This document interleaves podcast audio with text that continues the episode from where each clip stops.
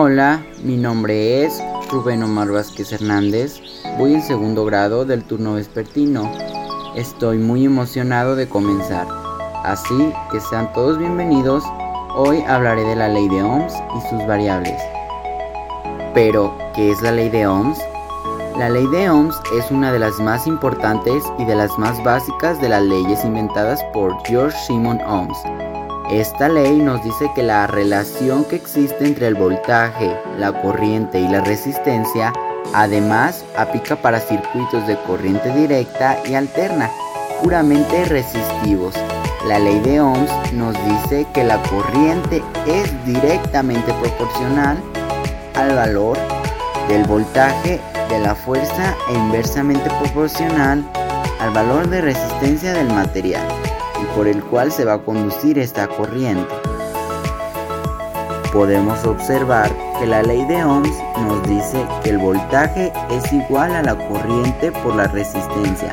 La ley de Ohms nos puede dar valores que nosotros desconozcamos de un circuito eléctrico, sobre todo si estamos hablando de un circuito de corriente directa o alterna puramente resistivo. Es así como podemos encontrar alguna de las variables, ya sea el voltaje, la corriente o la resistencia, teniendo las otras dos. Si nosotros tenemos la corriente y la resistencia, podemos calcular el voltaje. Si nosotros tenemos la corriente y el voltaje, podemos calcular la resistencia. Y si queremos calcular el voltaje, solo debemos de tener la resistencia y la corriente en nuestro sistema eléctrico que lo podemos interpretar de la siguiente manera.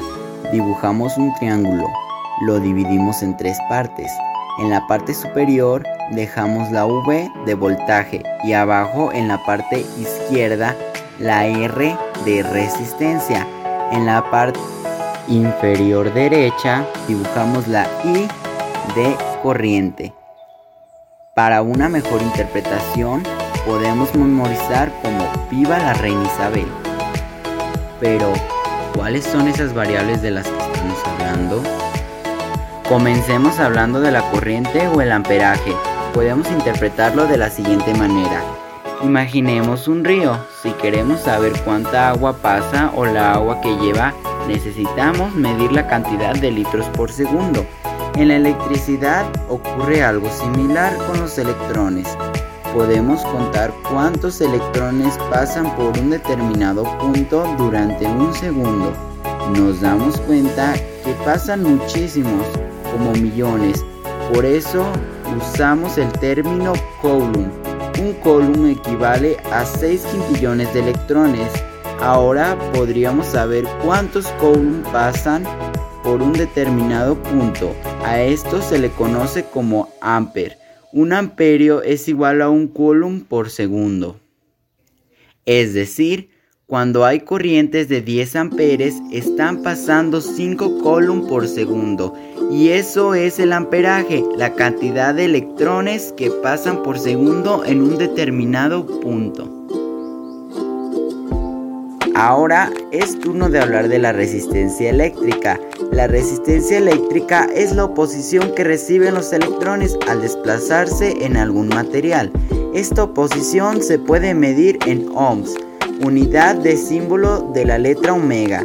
Los materiales que poseen resistencia eléctrica se consideran aislantes, como los plásticos y cerámicos, pues no poseen electricidad. Al contrario, los que poseen una bajísima resistencia eléctrica se les consideran conductores por liberar el flujo de electrones como lo son los metales. Lo que hace que sean conductores son resistencia del cable. Los cables gruesos tienen menos resistencia que los delgados. Los cables largos tienen menos resistencia que los cortos y un conductor a menor temperatura tiene menos resistencia que uno a mayor temperatura. El material de menos resistencia es el oro. La estructura más ordenada favorece a un flujo de electrones. En resumen, la resistencia es la capacidad de limitar y controlar el voltaje y la corriente eléctrica. Seguimos con el voltaje. El voltaje es la diferencia de potencial. Para ello podemos interpretarlo con un lago. En el lago el agua está quieta.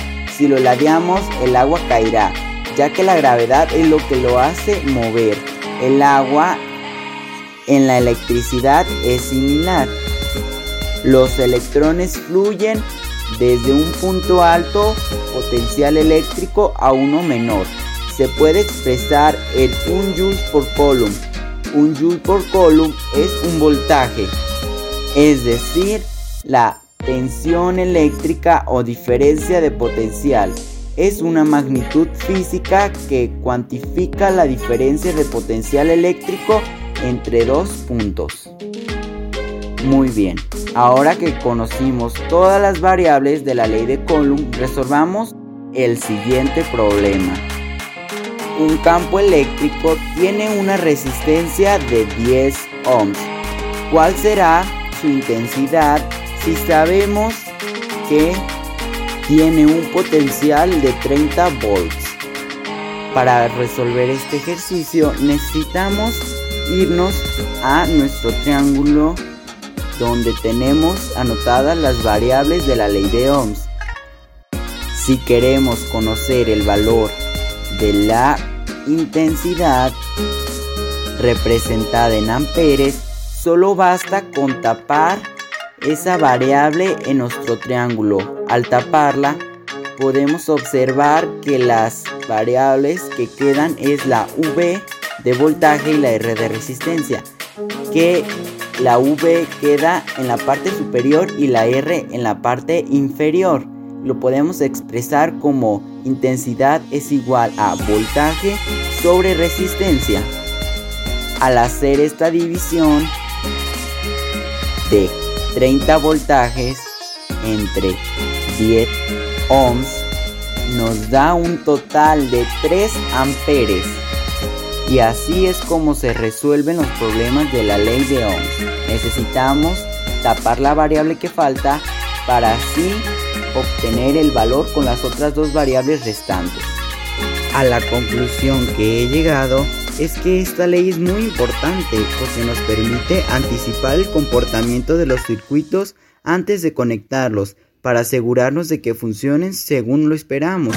Con esta fórmula se puede calcular la corriente y el voltaje y evitar bajas tensiones o descargas eléctricas. Por mi parte sería todo en este podcast. Me despido y muchas gracias por su atención.